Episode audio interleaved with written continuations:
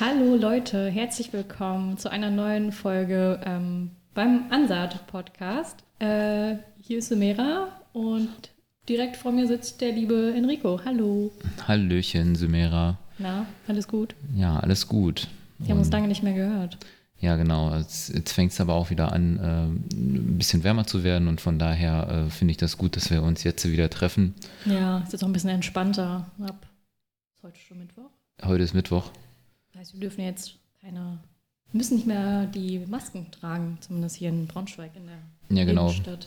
Wenn ihr Ja. diesen Podcast hört, wir haben heute den 2. Juni Ja. 21. Von daher, äh, falls ihr in der Vergangenheit äh, ein bisschen äh, rumsurft, das ist quasi heute der Tag, wo wir aufnehmen.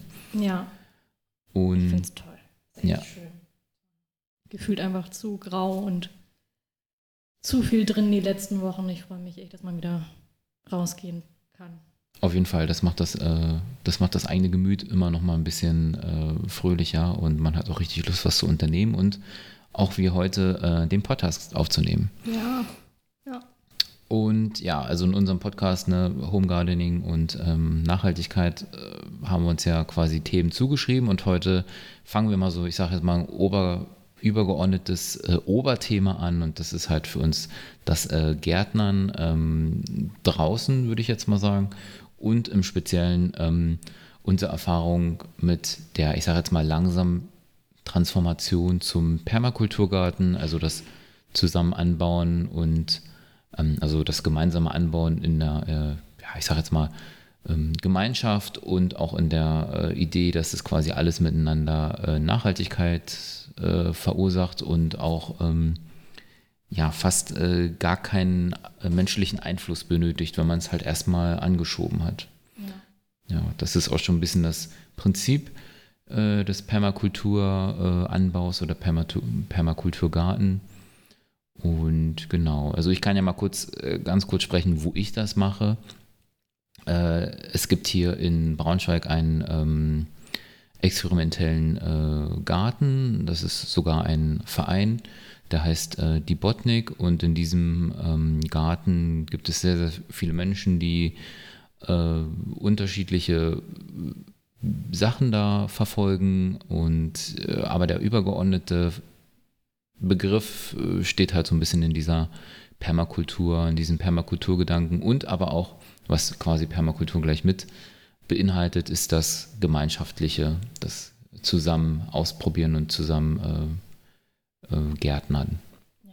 Seit wann machst du das da? Äh, noch nicht sehr lange, also ich bin absoluter Neuling, erst seit letztem Jahr und das auch äh, erst seit letztem Jahr im Spätsommer. Da war natürlich noch nicht mehr so viel äh, mit dem Gärtnern möglich, aber äh, dieses Jahr haben wir äh, ordentlich angefangen, haben unsere Beete quasi bestellt und ähm, ausprobiert und auch sehr, sehr viel darüber gelesen äh, gemeinsam und äh, jeder probiert so ein bisschen oder verfolgt so ein bisschen seinen Gedanken, wie er quasi diesem Permakultur ähm, halt irgendwie gerecht wird und ja, da erzähle ich mal, was wir da so ein bisschen bisher gemacht haben. Cool, ja, spannend. Ja, und du hast ja auch äh, ein Beet.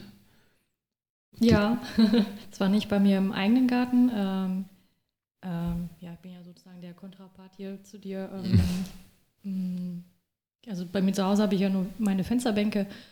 Und ähm, aber dieses Jahr helfe ich meiner Oma ähm, dabei, ihren Garten ja, mit zu bepflanzen, beziehungsweise es ist für mich eigentlich so ein, ähm, ein Lehrjahr, würde ich das jetzt mal nennen Mhm. weil ich halt natürlich gerne auch wissen wollte oder wissen möchte, ähm, wie meine Oma das eigentlich so macht. Die macht das ja auch schon sehr, sehr lange. Also sie hat den Garten seit ja, 30 Jahren.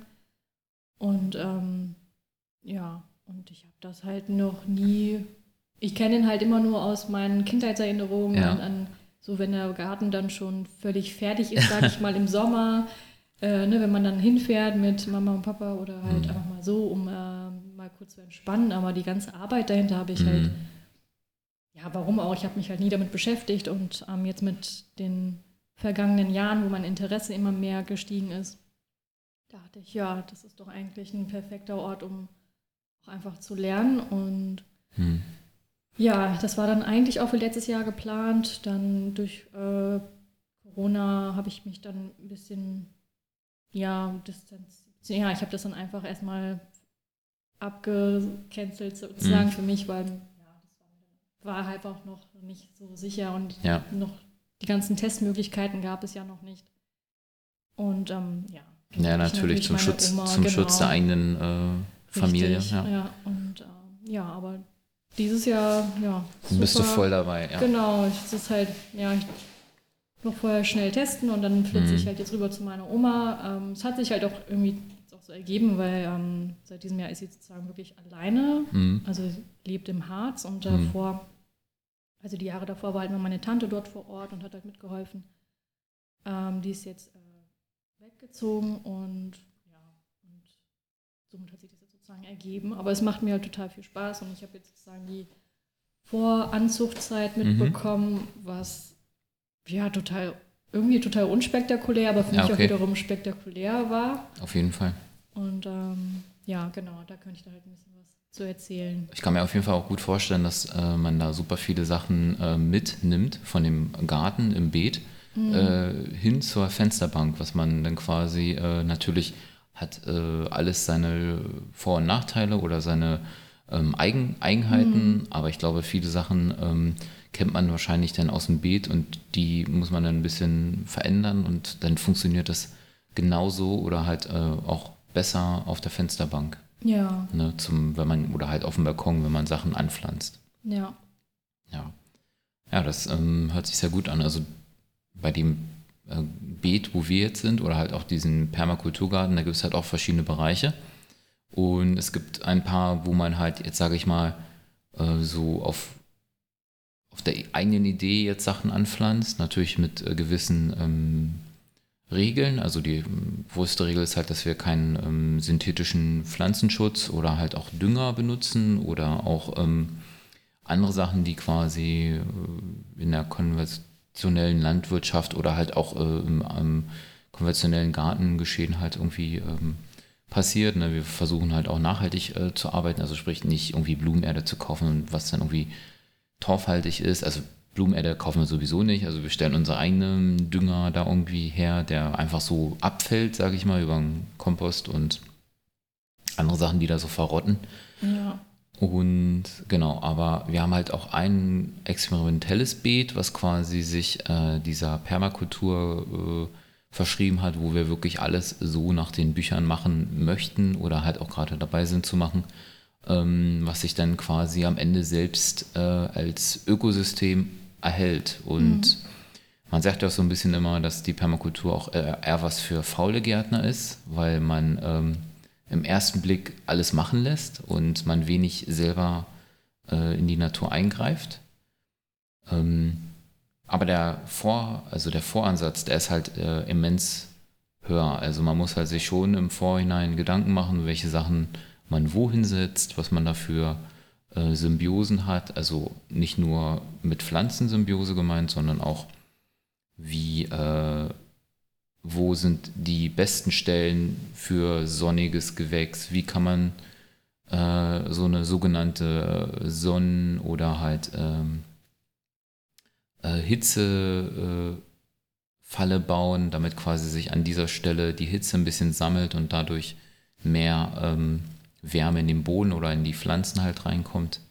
Äh, solche Ideen gibt es halt äh, ja. auch in den Permakulturen. Das ist halt die Idee, die man dann im Vorhinein äh, beschließt zu bauen, was dann aber auch nicht sofort äh, aktiv wird, sondern viele Sachen brauchen halt dann doch schon ein paar Jährchen, bevor sie ihre komplette Wirkung entfalten und halt auch die Symbiose mit den anderen Sachen halt vollziehen können. Ne? Mhm.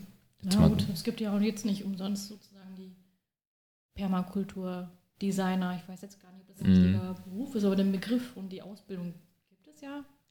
Und ähm, ja, ja. ist ja nicht umsonst da. Und ich denke mal, so eine Garten, also wenn man an sich selber jetzt einen Garten plant, das ist ja auch äh, mal Arbeit. Man macht sich ja. eine Skizze eine Übersicht, was der aktuelle Plan ist, so die Lage und man macht sich eben Gedanken und das muss ja auch erstmal organisiert, organisiert werden, eventuell wie Materialien heranbeschaffen. Wobei mhm. die Materialbeschaffung in der Permakultur ist ja auch nochmal ja. eine andere, also eigentlich eine ganzheitliche Genau. Sich, ne? Genau, man lässt das einfach, äh, also man schaut um sich herum und guckt, was man da schon zur Verfügung hat. Ähm, bestes Beispiel ist halt, äh, man lässt halt Wiesen komplett so stehen. Mhm. Und ähm, weil es nämlich auch einen sehr äh, großen Anteil dazu beiträgt, die Insekten und, und, und, und ja, Vielfalt äh, in der Pflanzenkultur äh, zu belassen.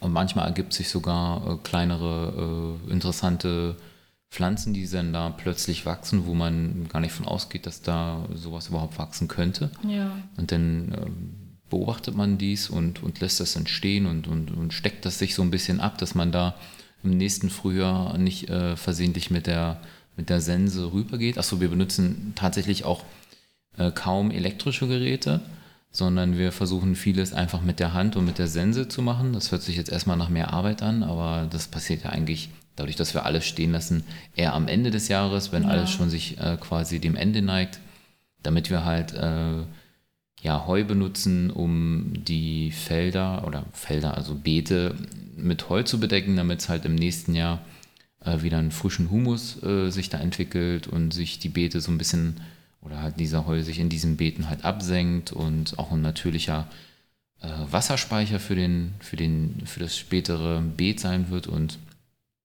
dadurch auch den Boden aufwertet dadurch. Ja. Dass es sich da langsam zu einem ja, Humus reicheren Boden halt ähm, ja. entwickelt. Ne? Wobei man das auch nicht überall macht. Also man möchte natürlich nicht äh, alles voller humusreicher Erde haben, weil zum Beispiel Wiesen und ähm, Gräser im Speziellen oder halt auch Kräuter, mediterrane Kräuter, brauchen gar keinen nährreichen Boden. Also da guckt man halt auch, wo fängt man an, Boden anzureichern und zu düngern. Also Dünger im speziellen Komposterde benutzen wir und halt auch Brennnesseljauche, was man in der vorigen Folge hören kann, wie man diese herstellt. Ja. Aber das funktioniert ähm, für uns bisher äh, noch nicht ersichtlich. Also wir müssen noch warten, wie am Ende des Jahres die, die Erträge so sind. Aber Permakultur ist halt auch ein langfristiges äh, äh, Geschehen, was man da macht. Und deswegen kann es durchaus sein, dass es ein, zwei, drei Jahre gar nicht so ähm, vielfältig aussieht, aber man muss halt die Zeichen halt so ein bisschen lesen. Ne? Man kann es halt an der Pflanze erkennen, das ist halt dann so ein bisschen, wo man dann so der Pflanzenflüsterer wird, sage ich mal, und dann sieht, ah ja, guck mal, ja. diese Pflanze entwickelt sich so und so und das sieht gut aus und nächstes Jahr hat sie dann zum Beispiel einen, äh, einen Apfelbaum oder irgendwas hat dann nächstes Jahr Ertrag, weil es jetzt sich so gut entwickelt hat und ja. ja. Ja, es gibt ja, ich hatte ein Video gesehen oder es gibt ja auch ein paar Studien lang angelegte, mhm. so, ähm, die ja deutlich zeigen, dass das ja auf die lange Sicht ähm, ertragreicher oder ja, ertragreicher sind. Ähm, es gibt natürlich irgendwie dann wahrscheinlich Grenzen. Ich glaube, man kann jetzt nicht äh, eine Metropole mit äh, einem Permakulturgarten irgendwie vielleicht versorgen, aber ähm, ich denke, mhm. wenn man am Anfang, ich glaube, am Anfang muss man halt ein bisschen Energie reinstecken mhm. und dann eben die Geduld aufzeigen und schauen, was, was das dann ja. bringt. Und ja.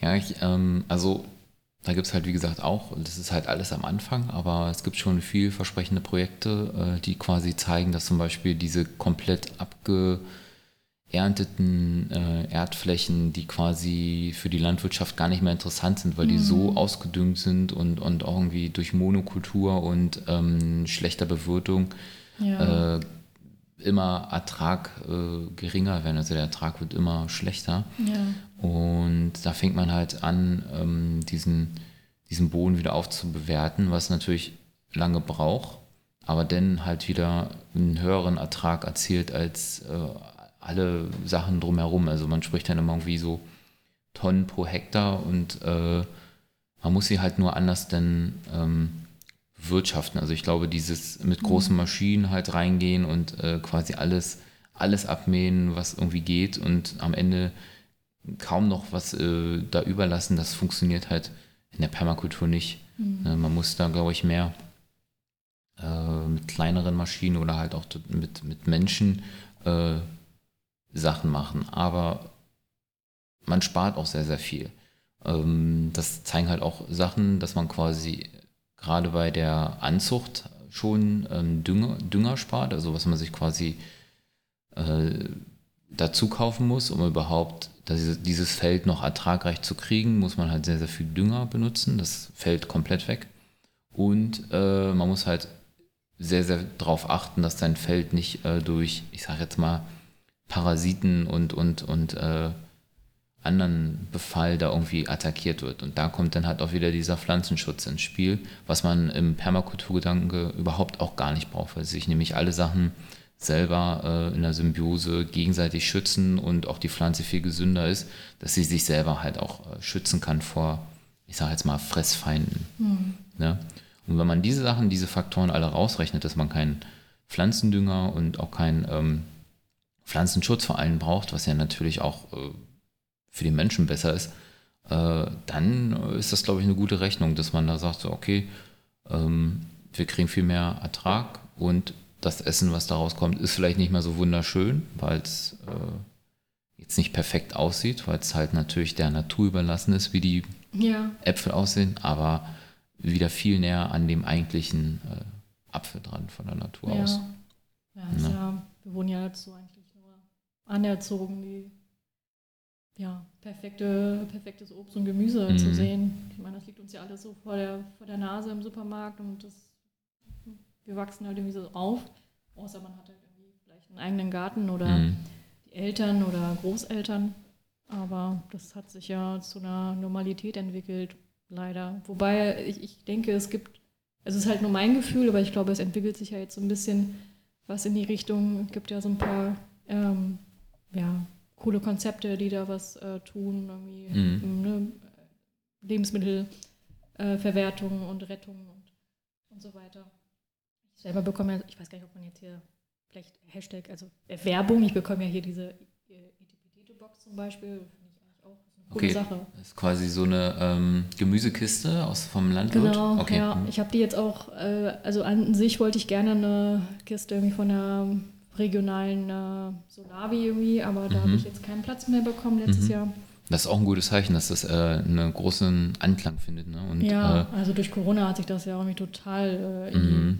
die, die Listen irgendwie total lang geworden und ja, Stich, Stichwort sozialer äh, Landwirt oder soziale Landwirtschaft, dass man ja. quasi, also vielleicht wissen einige nicht, wie dieses Konzept funktioniert. Also äh, ein Bauer entschließt sich dazu, quasi ähm, sein ganzes äh, Agrarwirtschaft quasi ähm, eigenständig zu bewirten und anstatt diese Sachen in den Supermarkt oder halt in, den frei, in die freie Marktwirtschaft nach den marktwirtschaftlichen Regeln anzubieten, äh, entschließt er sich dazu, sich quasi ähm, durch viele finanzieren zu lassen und alles, was dieser, ähm, dieser Ertrag ist, wird halt an allen aufgeteilt und an alle vergeben. Also genau, ja.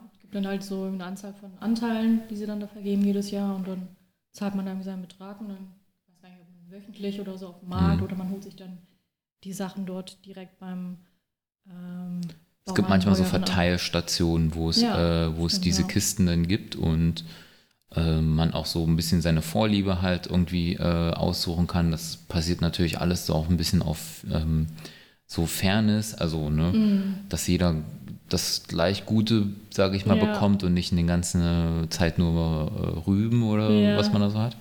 Aber es ist halt auch total saisonabhängig, was man bekommt und man lernt auch viel kreativer damit umzugehen ja. und zu kochen und äh, ja, hat vielleicht auch mal äh, bei einer sehr, sehr guten Ernte einen Überschuss und muss sich dann auch überlegen, ja Mensch, was mache ich denn mit den ganzen äh, Zucchinis. Sachen, Zucchinis, ne? Und da fängt es dann auch an, wieder Spaß zu machen, weil dann kann man halt auch äh, überlegen, ja, okay, ich äh, fange das jetzt an einzuwecken, ich fange ja. das jetzt an, ähm, haltbar zu machen. Ne? Ja, ja, genau. Ich werde jetzt noch mal gucken, äh, also ob ich vielleicht für nächstes Jahr eine, einen Platz bekomme, einen Anteil, weil dann wäre das halt auch noch ein bisschen mhm. nachhaltiger oder ein bisschen regionaler. Aber ansonsten ist die Sache mit der Kiste eigentlich auch super und ja, ja. schon Sachen gegessen, die ich jetzt noch gar nicht gegessen habe. Schwarzwurzel zum Beispiel. Ach ja, sehr gut. Ja, ja aber kannst du denn vielleicht so, ähm, hast du, weißt du, wie, wie groß denn die Botnik ist? Also von der Fläche her? Ähm, von der Fläche. Ich habe wirklich keine Ahnung. Also ähm, das könnte ich fürs nächste Mal nochmal raussuchen ja, oder ist das nicht so wichtig. genau richtig schätzen. Aber es ist schon, äh, es war mal ein ehemaliger ähm, Garten, also quasi Gartenverein, der dann quasi komplett verwahrlost ist.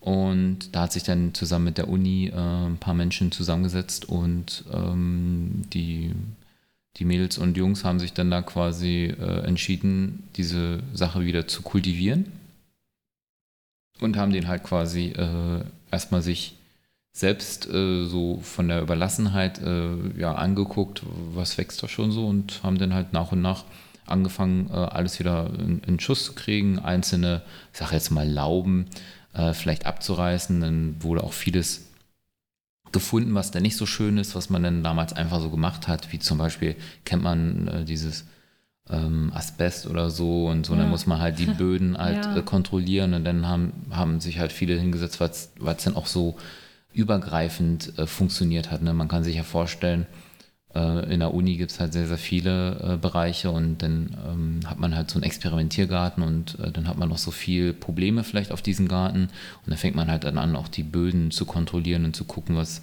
was ist da vorher passiert und was äh, ist da nutzbar und das hat man halt alles damit gemacht. Und ich würde jetzt mal sagen, diese Fläche ist schon so ein Hektar würde ich jetzt nicht sagen, das ist, glaube ich, ein bisschen zu viel, aber so ein halber Hektar ist das, glaube ich, schon. Mhm. Also ist ähm, schon sehr groß. Ja. Ich kann es aber auch nochmal korrigieren fürs nächste Mal, falls es deutlich weniger ist oder deutlich ja, mehr. Mit vielleicht, ja. wenn man so eine grobe Vorstellung hat. Und genau. Hast du so ein, was ist bislang dein, äh, dein Learning? Bislang mhm. so? Also das äh, gerade also ich finde gerade spannend, dass man so wenig, ähm, also mein Prinzip ist es irgendwie, ich wollte irgendwas haben, wo ich ähm, wenig machen müsste, aber wenn ich Bock habe, kann ich viel tun. Das war so meine Prämisse. Also ich hatte irgendwie keine Lust, irgendwas mir ans, äh, ja, irgendwas anzubinden, wo ich halt jedes Mal da sein muss, weil es jetzt quasi meine Aufmerksamkeit benötigt. Ansonsten würde das halt komplett kaputt gehen. Und äh, deswegen halt auch unsere Beete so nach, ich sage jetzt mal, Duktus Permakultur angebaut, damit man quasi ja, theoretischerweise nicht mal äh, im Sommer hingehen müsste, um zu gießen, weil sich nämlich alle Sachen selber irgendwie äh, Feuchtigkeit und, und auch ähm, Wasser speichern. So, ne? Da sind wir jetzt natürlich noch nicht hingekommen, weil wir diese diese Beete erst auch letztes Jahr bestellt haben und mhm. der Boden war, glaube ich, auch ziemlich äh, sandig und da muss ich jetzt natürlich erstmal noch eine, eine ordentliche äh, Humusschicht drauf bilden und ähm, das kann man halt durch verschiedene Anbauweisen ähm, fördern, indem man auch im Winter zum Beispiel Kresse und so, um wieder Stickstoff reinzukriegen oder halt auch andere Sachen anpflanzt und auch die Gräser wieder auf die Beete verteilt und ich glaube, das ist halt so das größte äh, Learning, dass man da irgendwie mitbekommt, dass man Sachen äh, nicht sofort sieht, dass man da quasi mhm. eine längere Zeit einfach äh, Sachen tun muss, nicht intensiv tun muss, aber dann erst äh, nach einer gewissen Zeit erst den Ertrag davon hat. Ja. Ne? Also bestes Beispiel, wir haben jetzt auch zum Beispiel ähm, so ein bisschen äh, hinten im hinteren Bereich haben wir eine sehr, sehr große ähm, Hecke mit äh, so, äh, ich weiß gar nicht, sind Stachelbeeren, nee, Stachelbeeren sind das gar nicht, diese, ähm, diese schwarzen äh, Johannisbeeren sind das, glaube ich. Mhm, ja, es gibt schwarze so, Johannisbeeren. Ja, schwarze. Johannisbeeren. Und äh, die haben wir jetzt auch ein bisschen zurückgestutzt und dabei ist halt eine, eine sehr, sehr schöner äh, Weinstrauch äh, zum Vorschein gekommen, also eine Rebe. Und die haben wir jetzt einfach äh, durch Upcycling vom alten Holzbett ein bisschen so eine Pergola gebaut und ein bisschen nach oben geholt. Und man sieht jetzt schon äh, die ersten kleinen Weintrauben, die da so äh, jetzt wachsen. Schön. Ja, und diese Pergola kriegt halt jetzt deutlich mehr Licht als äh, diese einzelnen Trauben nur in diesem, ich sage jetzt mal, Sträucherkonstrukt, wo man sowieso sehr, sehr schlecht rankommt. Äh, ja, und das haben wir jetzt einfach so ein bisschen nach kultiviert und ähm, das wird wahrscheinlich dieses Jahr jetzt noch nicht groß was haben, aber vielleicht in ein, zwei Jahren ähm, hat sich denn diese, diese, diese Rebe da an diesen äh, Pergola da gewöhnt und wird jetzt da seine Ranken da hochsetzen. Ne? Ja. Und dann hoffen wir mal, dass unsere Bauweise da auch das aushält. ähm, ich war einmal da, das ist, ist es? Am, am, Eingang steht ja auch so ein. Da steht auch so eine, genau, da gibt es auch so eine Weinrebe, aber wir ja. haben jetzt bei uns im Garten, im, im Beetbereich äh, nochmal sowas gebaut, ah, ja. Ja, aber wesentlich kleiner. Genau. Cool, ich gucke jetzt mal kurz. Äh, ja, okay. Ich würde jetzt noch ein bisschen, also ich finde das Thema ja mega spannend. Ich würde jetzt noch irgendwie, noch irgendwie Sachen. Noch fragen. ganz viel, genau. ja, da gibt es auf jeden Fall sehr viel, äh, was man dazu erzählen kann, aber ich kann ja noch mal ganz kurz erwähnen, was wir jetzt so dieses Jahr äh, angepflanzt haben. Ja, ja. Ähm, ja, also viele Kräuter haben angepflanzt, äh, so Klassiker, Petersilie, Basilikum, Minze, auf jeden Fall. Das sind so alles äh, Kräuter, die auch sich gegenseitig ähm, andere Sachen schützen. Dann haben wir äh, Salate, äh, sind wir am Anbauen, ähm, äh, sehr viel Bohnen haben wir angefangen zu pflanzen, weil sich das da wohl sehr ähm, eignet. Also einmal Rankbohnen, wo man auch extra aus ein paar Stöckern so rankbare Konstrukte gebaut hat, aber auch ähm, dicke Bohnen, die nicht ranken, die wachsen einfach hoch und so und die sehen auch alle sehr, sehr gut aus. Dann haben wir einige Kürbisse äh, gesetzt, die quasi direkt, weil sich das angeboten hat, am Kompost. Das ist wieder sehr, sehr äh, nährreich, also nährstoffreich, reicher äh, Bereich da hinten. Und wir haben auch experimentelle Sachen angepflanzt, wie zum Beispiel eine Physalis, Physalis-Pflanzen angepflanzt. Mhm.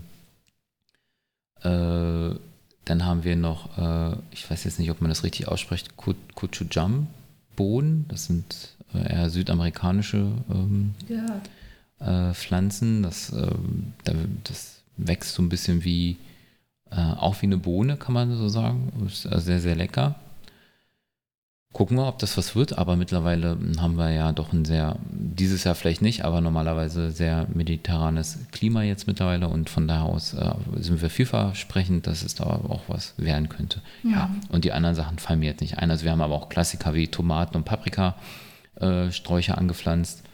Ähm, da haben wir auch schon ein paar Tricks äh, bemüht äh, und äh, um den Boden halt feucht zu halten, immer viel Gräser über diese ganzen Stellen gepackt äh, die verrotten auch so mit der Zeit und, und bilden dadurch so ein, ja, ich sag jetzt mal so eine nicht ganz so wasserdurchlässige Schicht.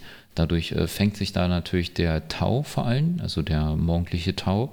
Und auch der Regen sickert nicht sofort ins Wasser, sondern wird nach und nach äh, abgegeben. Mhm. Und das sind so ein paar Versuche, wo wir ähm, ja äh, so ein bisschen das Wasser aufhalten. Und ja, für die Zukunft planen wir noch ein bisschen mehr ähm, vielleicht so Hügelbeete oder sowas anzubauen, weil die haben dann auch nochmal spezielle Effekte, äh, Wasser zu speichern und halt auch den Boden ein bisschen ähm, hochwertiger zu machen. Ja. Genau. Aber dieses Jahr ist es jetzt erstmal mit dem flachen Beet irgendwie. Ja. Genau. Spannend. Ist da eigentlich denn jemand, ähm, der das koordiniert oder macht oder seid ihr so kleine Grüppchen? Ja, also wir sind eine kleine Gruppe und wir haben uns auch im Vorfeld äh, einen kleinen Plan gemacht. Den kann ich gerne nochmal äh, in die Shownotes mit anhängen, wo was pflanzt, äh, zu pflanzen ist. Auch alles nach dem, nach dem Buch quasi, nach der Idee, dass man äh, gewisse Sachen hat, die miteinander gut kombinierbar sind oder sich gegenseitig auch schützen oder zumindest nicht gegenseitig die Nährstoffe aus dem Boden ziehen. Hm.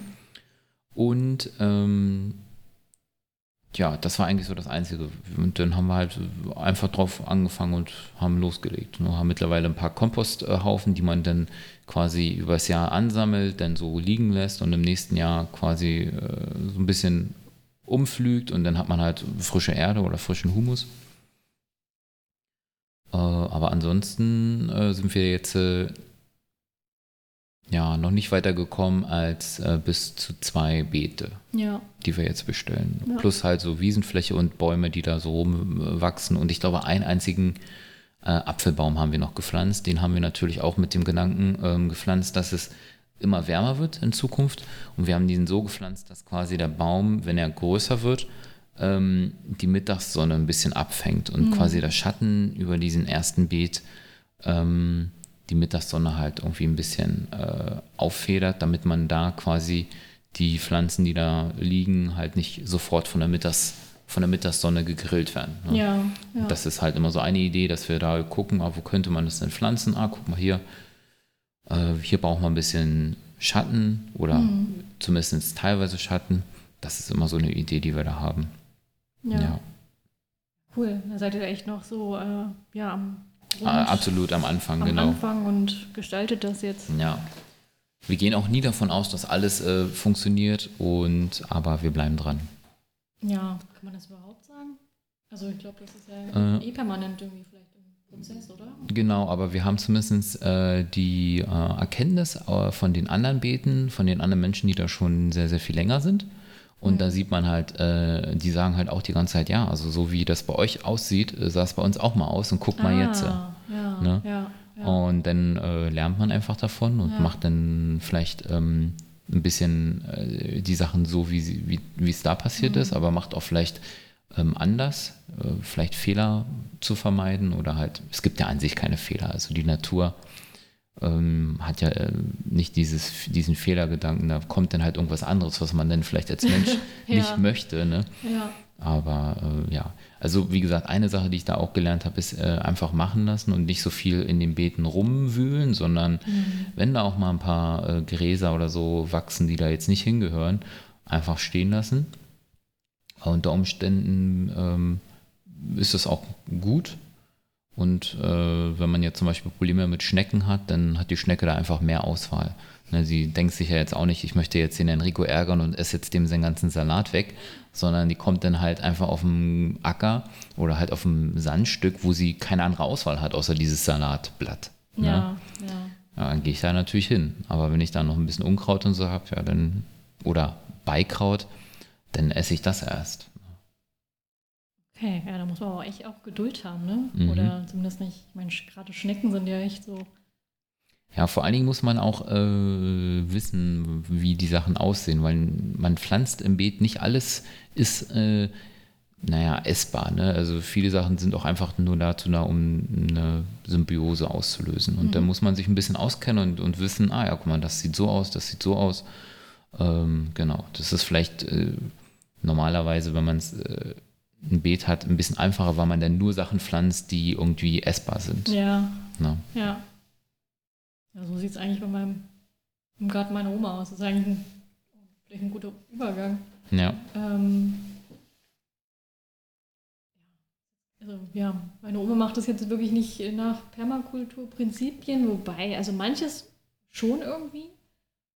Aber ähm, ja, also ihr Garten, ich glaube, das sind bestimmt mehr als, weiß ich gar nicht, 120, 130 Quadratmeter oder so, die sie da mhm. hat.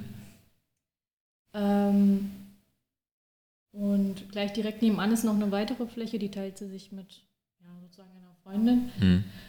Und äh, der ist dann einfach nur geteilt durch so einen so Grasweg. Mhm.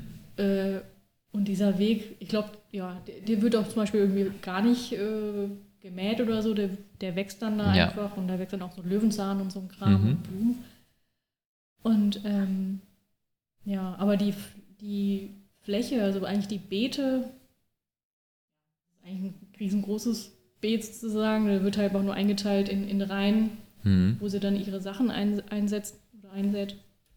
Und ähm, ja, der wird, der ist eigentlich das ganze Jahr über, der wird nicht so gemulcht, zum Beispiel jetzt wie bei euch im Permakulturgarten mhm. oder halt nach dem Prinzip, dass man irgendwie so grüne Abfälle oder Ab also, ja, Kompost oder ja, Abfälle da irgendwie drauflegt und ähm, sozusagen keine nackte Erde hat. Mhm. Ähm, ja, der wird halt irgendwie jedes Jahr äh, durch eine Maschine hm.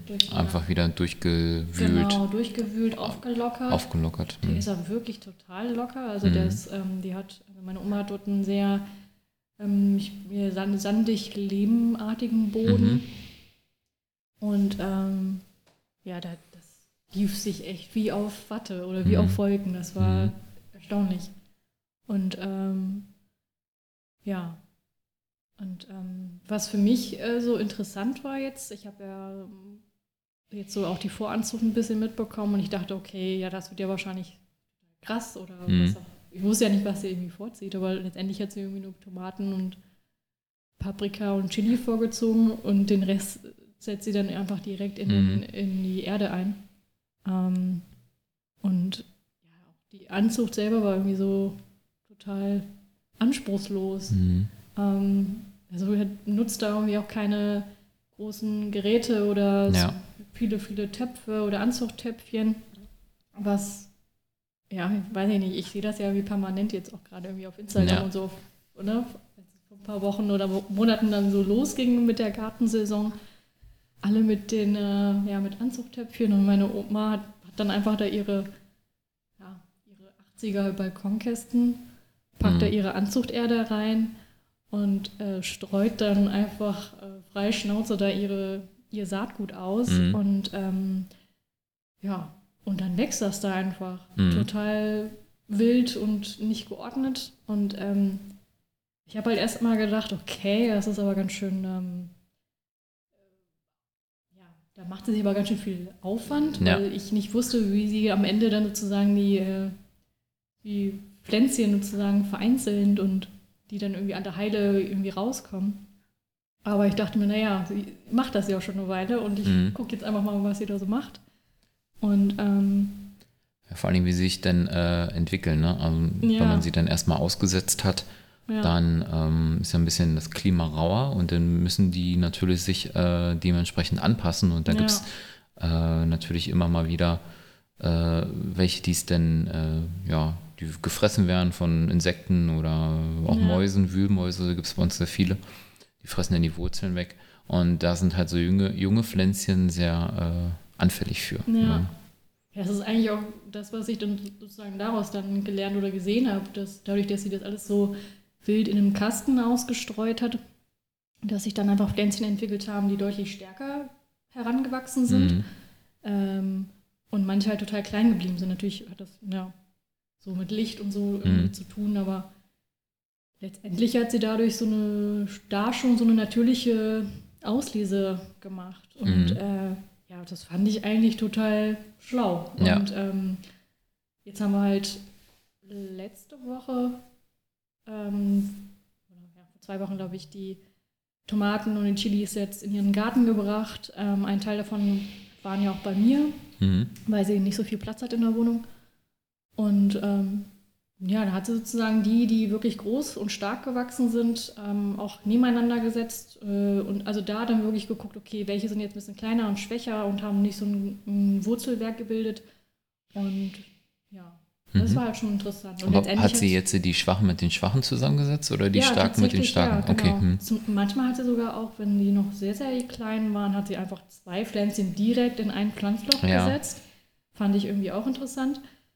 Und äh, ja, was sie halt immer auch permanent betont hat, war, ähm, dass man gar nicht so sehr darauf achten soll, wie, wie groß die Pflanze ist. Also Mhm. sie, also letztendlich hat sie halt allen eine Chance gegeben, hat sie alle Ja. irgendwie eingesetzt, aber sie waren jetzt irgendwie wirklich komplett zerstört Hm. oder haben halt nicht wirklich Wurzeln gebildet, wobei bei Tomaten und äh, Chilis wachsen ja nochmal welche irgendwie am Stängel sozusagen. Also die kann man halt immer noch äh, dann einsetzen. Ähm, Sondern mehr so aufs Gesamterscheinungsbild. genau, wie, gerade Wurzeln, also sie Ja. meinte, die, die Pflanzen müssen halt wirklich in der Erde sitzen. Das hat sie Mhm. halt so oft gesagt. Hm. Und ich habe das dann irgendwie auch erst dann verstanden, also als wir dann die Sachen dann eingesetzt haben, äh, da hat sie irgendwie auch nur so einen, so einen Holzstab, Also Flock. ja, so einen Hm. Flock, den hat sie sich aus der Türkei mitgebracht, den hat sie auch schon seit Jahren und äh, ich habe jetzt auch gesagt, aus welchem Holz der geschnitzt ist, aber ich habe schon wieder vergessen. Bringt schon Glück. Äh, Ja. und ähm, ja, einfach irgendwie mit ein bisschen Wasser rein und dann mit diesem Flock da diese, diese Setzlinge und ich habe irgendwie gedacht, man zerstört doch wahrscheinlich irgendwie die Wurzeln, aber Mhm. nö. Ja. Einfach, es ist irgendwie nur wichtig, dass die, dass die Pflanzen sitzen. So, Mhm. so hat sie das beschrieben. Und, ja, auf jeden Fall. Und Ah, finde ich gut. Sie setzt sie dann irgendwie auch direkt in den Garten ein, weil sie sagt, dass alles viel, viel besser wächst. Mhm. Im Prinzip ist es ja natürlich auch irgendwie auch ein, ein bisschen entspanntes Gärtnern, weil Mhm. ich zum Beispiel habe jetzt irgendwie noch Salate vorgezogen und äh, Ja. Kräuter und so. Und, aber gut, ich habe das halt auch, ich habe halt keinen Garten, ich mache jetzt alles auf meiner Fensterbank. Mhm.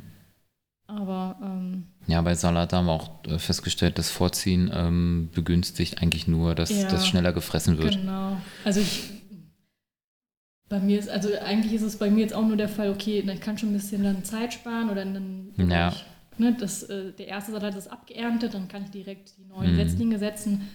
Aber ja, ich weiß nicht, ob ich das nächstes Mal jetzt, eigentlich, eigentlich wächst der auch relativ schnell. Also Mhm. ich weiß nicht, ob man den wirklich vorziehen muss. Ja. Genau. So, das ist eigentlich sowas zum zum Garten. Aber ich habe mir, also ich habe jetzt schon gesagt, dass ich gerne einen Teilbereich äh, abtrennen würde, okay. wo ich selber noch ein bisschen ähm, ausprobierst genau. und versuchst mehr äh, Symbiosen zu, zu, kombinieren. Genau. Mhm. Und ich habe hier halt auch schon ähm, so äh, gesagt, vielleicht könnte man ein bisschen was mulchen so. Und mhm. ähm, also es ist interessant. Also ich lerne halt echt, echt sehr, sehr viel von ihr und aber ich kann jetzt auch noch so ein paar Sachen mhm. beibringen und das ist schon ganz schön. Ja, ja. cool. Auf jeden Fall. Ja, da gibt es auf jeden Fall äh, auch viel, was man dann vergleichen kann. Und dann sieht man ja vielleicht auch direkt, äh, ob das eine funktioniert hat oder sogar äh, noch besser geworden ist, weil ja. man es jetzt äh, ja, miteinander kombiniert hat. Ja. Ja, das werden wir auch sehen. Also das ist so eine Erfahrung und ähm, ne, äh, unser Wunsch ist natürlich irgendwann, ähm, wenn man solche Sachen anbaut, dass die dann nachher auch ähm, auch weitere Samen wieder abwerfen, damit man diese wieder benutzen kann, um das fürs nächste Jahr äh, wieder anzubauen. Und, ja. und, und, und, äh, momentan benutzen wir halt äh, Saatgut, was wir uns äh, gekauft haben. Natürlich irgendwie alles äh, festes Saatgut, aber ähm, äh, ist ja dann doch nochmal ein bisschen schwieriger, das dann wieder zu trocknen und zu extrahieren und dann fürs nächste Jahr wieder anzupflanzen. Und, ja. Aber langfristig ist das schon eine Idee, ja. die wir da haben. Ja, das macht sie zum Beispiel auch schon seit mhm. Jahren permanent. Also ja. eigentlich auf jedem, jeder Reihe steht dann immer ein bis zwei Pflänzchen, die sie dann mhm. da stehen lässt. Ähm, ja, und die sind jetzt gerade zum Beispiel in der Blüte so. Mhm. mhm. Ähm, wie Rucola und ähm, Bohnen hatte sie da jetzt irgendwie noch stehen. ja, es ist irgendwie ganz schön. Also man denkt jetzt, oh, schön, irgendwie äh, schöne Blumen oder ja. so, aber äh, dann sagte, nee, nee, die sind eigentlich dafür, damit sie halt die ähm, die Samen dann äh, ernten kann oder ja. weiter nutzen kann. Und dann denke ich, ah ja, ja das stimmt. Ist clever auf jeden Fall. Ja. Ja.